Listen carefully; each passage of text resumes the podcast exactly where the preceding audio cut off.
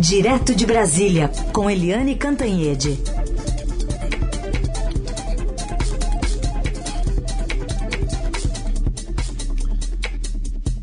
Oi, Eliane, bom dia. Bom dia, Heisen, Carolina, ouvintes. Oi, Eliane, bom dia. Vamos falar então, neste primeiro dia de outubro, como é que se desenha esse cenário, pensando já em 2 de outubro de 2022. E temos pela frente, além desses bastidores quentes né, da política, manifestações marcadas para amanhã. É, é, vai ser um comentário longo, gente, porque tem muita coisa para falar tá? Se vocês acharem que está muito grandinho, me interrompe um pouquinho, faz uma perguntinha. Vamos combinar assim? Tá bom. Combinado. Tá bom? Tá é bom. porque o presidente Jair Bolsonaro, se vocês acompanham a agenda dele como eu, por exemplo, sou obrigada a acompanhar, o presidente Jair Bolsonaro viajou a semana inteira. O presidente Bolsonaro foi ao extremo norte, eh, extremo eh, sul, ele está viajando todo dia. Se você comparar a agenda dele, ele passou mais tempo dentro de avião e em palanque do que governando o país no gabinete presidencial. Então, o presidente Jair Bolsonaro tem uma estratégia clara que é o contato direto com o aspas povo. É aquela estratégia de 2018 de sair viajando, ser carregado no ombro daqui, fazer uma motociata dali, é, andar de cavalo daqui, é, contato direto com o povo. O ex-presidente Lula, que é o favorito em todas as pesquisas, inclusive com chance de ganhar no primeiro turno, eu estou dizendo com chance, viu, gente? Porque pesquisa de hoje não quer dizer nada para a eleição efetivamente daqui a um ano. Mas o uh, ex-presidente Lula tem uma estratégia diferente. Ele está numa estratégia de coletar apoios políticos. Então, o contato dele é com governadores, com uh, líderes, os grandes líderes partidários. E como eu escrevi hoje na coluna uh, do Estadão, cujo título é Em Busca dos 51%, o presidente Lula ele está usando o Rio de Janeiro como uma espécie de laboratório para a estratégia nacional dele de campanha. Então ele conseguiu unir no Rio de Janeiro uma chapa que ah, eu acharia duas semanas atrás, se alguém me contasse, acharia uma chapa improvável, que é uh, com o patrocínio do uh, prefeito Eduardo Paes, que é de centro-direita, que saiu do DEM, está no PSD, com o patrocínio do Paes, que é o grande líder uh, carioca e fluminense hoje, ele conseguiu, o Lula conseguiu uma união ali com o Alessandro Molon, que foi sempre da Rede Sustentabilidade e que agora migrou para o PSB. Então a chapa do Paz no Rio é uh, o Felipe Santa Cruz, que é neófito, mas é presidente da OAB Nacional, para o governo, e o Molon da esquerda para o Senado. Ou seja, o Lula é, sabe que se ele ficar só com a esquerda, ele não tem fôlego para ter os 51% que são exigidos no segundo turno. O Lula está ampliando claramente os apoios dele para além da esquerda, buscando o centro e a centro-direita, inclusive. Tanto que na semana que vem o Lula tem um jantar em Brasília com a cúpula do MDB, o ex-presidente Sarney, vários senadores e o próprio governador do Distrito Federal, Ibanez Rocha, que é aliado ao presidente Bolsonaro, mas não tem assim um compromisso para 2022 ainda com ninguém. É, você tem também a aquela busca incessante, né, pela terceira via. E quando você fala em terceira via, em centro, você naturalmente remete para o PSDB. O PSDB que já teve oito anos com Fernando Henrique, que ficou no segundo turno em todas as eleições seguintes, exceto 2018. Então, o foco no PSDB está para as prévias de novembro e com dois candidatos é, relevantes os governadores Eduardo Leite, do Rio Grande do Sul, e João Dória, de São Paulo. E a coisa está é, caminhando, porque o Eduardo Leite, que estava é, muito lá atrás, ele ganhou trunfos essa semana com o apoio de Tasso Gereissati, ex-governador do Ceará, ex-presidente nacional do PSDB, e os dois, inclusive, se encontraram com Fernando Henrique anteontem. Uh, também correndo aí por fora para tentar a terceira via, Sérgio Moro saiu do refúgio nos Estados Unidos, está no Brasil, está conversando com partidos, inclusive com patriotas, está conversando com o MBL, né, o Movimento Brasil Livre, é, já teve um jantar essa semana com o Luiz Henrique Mandetta e com o Dória. O Mandetta que também se coloca como pré-candidato, é, que é do que é do DEM, mas pode migrar para o PSD. E a única coisa que não aconteceu essa semana foi Ciro Gomes. O Ciro Gomes que tem uma campanha bem antecipada em relação aos demais é, que tem um, super marqueteiro que é o João Santana, que criou o Paz e Amor, né, o Lulinha Paz e Amor, mas que não consegue chegar nem a dois dígitos, continua patinando em torno de 6%. Então, gente, a partir de outubro, uh, nós vamos começar a falar com bastante frequência da eleição presidencial. É isso.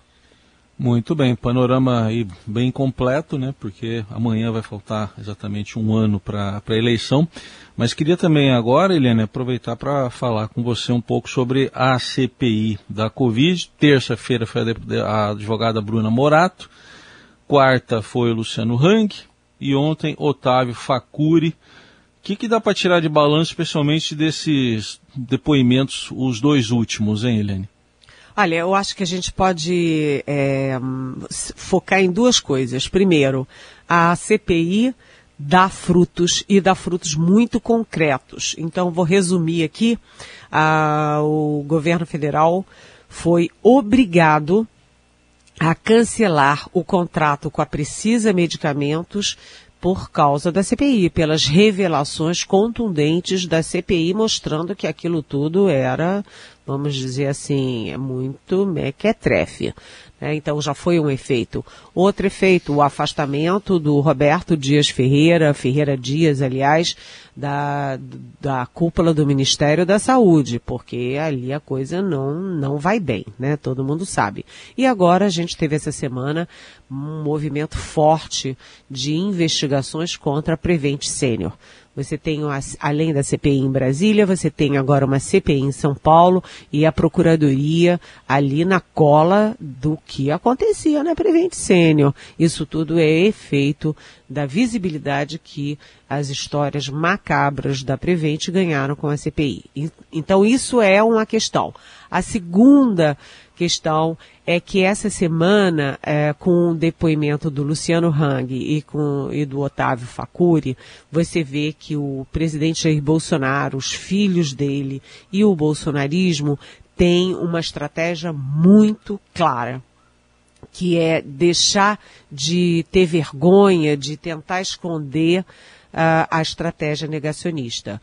Você viu que o Hang e o Fakuri assumiram claramente, é, desbragadamente, a estratégia é, negacionista é, os dois falando ali da, dos remédios para Covid, da vacina e da, uh, da, até da máscara. Ontem o Facuri foi até meio chocante, porque como o presidente Bolsonaro ele não se vacinou e nem deixou a família se vacinar, ou seja, a mulher e os filhos do Facuri estão precisando dar uma voltinha nos Estados Unidos para fazer como a Michelle Bolsonaro, se vacinar talvez um assim meio escondido como o general é, Luiz Eduardo Ramos. O fato é que ele disse o que o presidente Bolsonaro e o filho do presidente Bolsonaro, Eduardo Bolsonaro, já disseram, que as vacinas estão em teste e que aqui nem as vacinas nem chegaram a fazer, nem, nem todas as vacinas chegaram ao teste, à fase de teste 3. E aí a Anvisa desmentiu o senhor eh, Otávio Facuri em nota oficial. A Anvisa disse que todas as vacinas que estão sendo aplicadas no Brasil passaram pelo teste 3 sim e cumpriram todas as etapas e todas as qualificações para estarem sendo aplicadas no povo brasileiro. Não se trata de vacina em teste, é vacina testada confirmada. Tanto que o seu Facuri deveria olhar as estatísticas depois da vacinação aumentar significativamente o número de óbitos, o número de contaminações e a pressão sobre o sistema de saúde, todas desabaram. E além disso, o senhor Facuri teve a coragem de dizer que esse negócio de máscara é uma bobagem, porque não está comprovado que isso tem efeito. Citou, inclusive, o uh, Anthony Fauci, que é o grande uh, epidemiologista americano, que é uh, consultor de todos os presidentes, rompeu com o Trump, mas voltou a ser uh, consultor do presidente Joe Biden. Só que o, o, a fala do Fauci foi lá em março, no início de 2020, quando ainda havia muitas dúvidas sobre o coronavírus, o que, que era aquilo, o que, que não era, nem havia ainda a classificação de pandemia. E o Fauci é um grande defensor da, da, das máscaras, aliás, como o mundo inteiro. Basta você ver qualquer vídeo, qualquer foto da Europa, dos Estados Unidos, do Japão, da Coreia do Sul, da China, é, de qualquer lugar, não é? Mas o senhor, uh, o senhor Otávio Facuri não viu. Agora, é, então, está clara a estratégia de assumir o negacionismo muito clara e muito perigosa, porque isso pode matar pessoas. E segundo o vice-presidente da CPI, ontem ao viver cores, o Randolfo Rodrigues, isso é, é crime.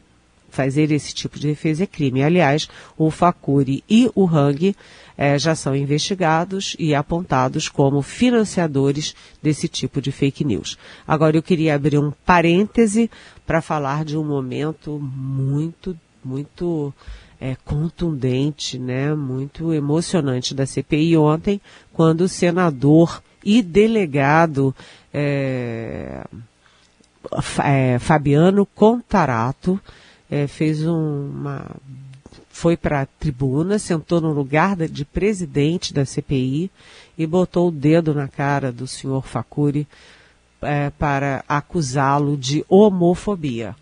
O Contarato é casado com um homem, ele é casado oficialmente, tem certidão de casamento, tem dois filhos negros e ele diz que é preciso ter é, indignação. Indignação contra quem é, discrimina as pessoas pela orientação sexual, pela cor da pele, pela religião, pelo que quer que seja. E o senhor Facuri falou é, que ele é, financia né, é, o Instituto Força Brasil e o bolsonarismo porque ele é cristão.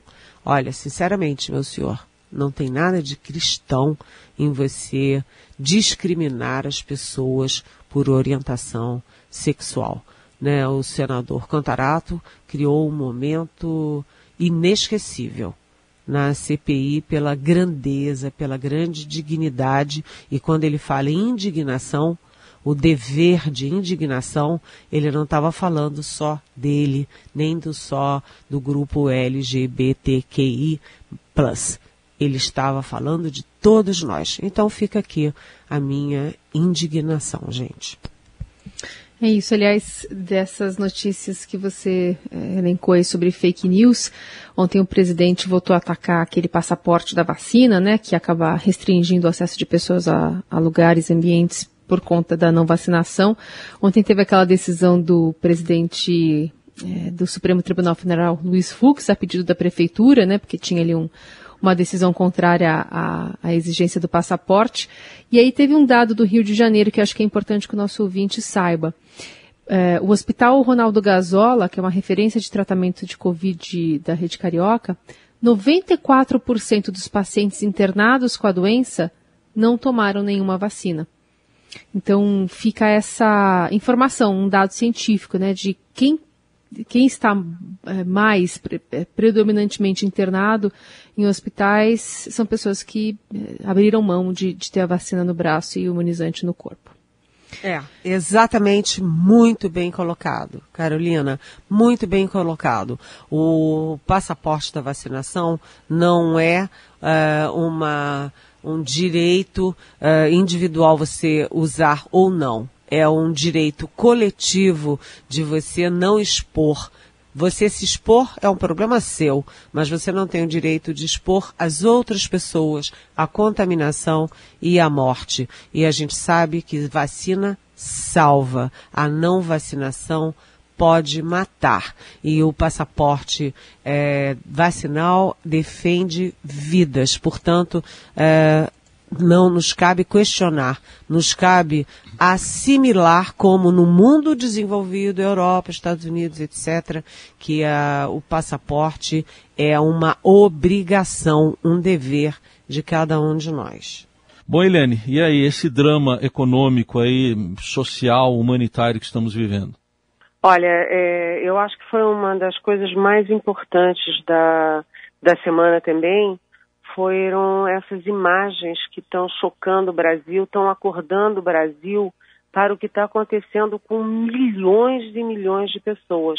Ontem saiu o número do desemprego, houve uma pequena recuperação, mas ainda são 14 milhões de famílias sem emprego e uma enormidade incontável, milhões e milhões de pessoas subempregadas, vendendo coisa na rua, enfim, é, a situação é desesperadora e as imagens mostram as pessoas fazendo fila para pegar osso é, no centro-oeste, que é um dos maiores polos é, agropecuários do mundo, do mundo, é um grande exportador de carne bovina para o mundo inteiro né, e as pessoas disputando o osso.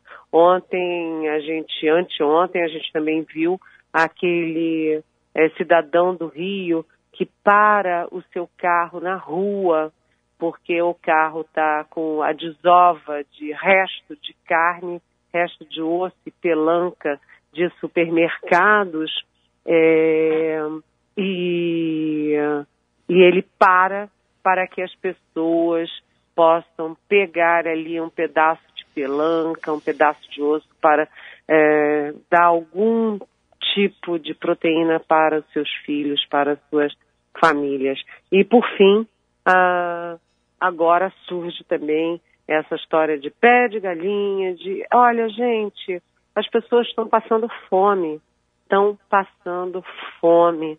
É, e isso é uma questão de Estado e é uma questão de país, é uma questão de todos nós. Portanto, a gente tem que sacudir executivo, legislativo, judiciário e lembrar o ministro Paulo Guedes: ministro, o senhor ainda é ministro. Muito bem, e é com essa imagem mental que a gente também desenha, né, lembrando das fotos que circularam durante a semana sobre a fome no Brasil, que a gente encerra a participação da Eliane Cantanhete, que volta na segunda-feira, que é o Jornal Eldorado. Eliane, obrigada, bom fim de semana. Beijão, até segunda.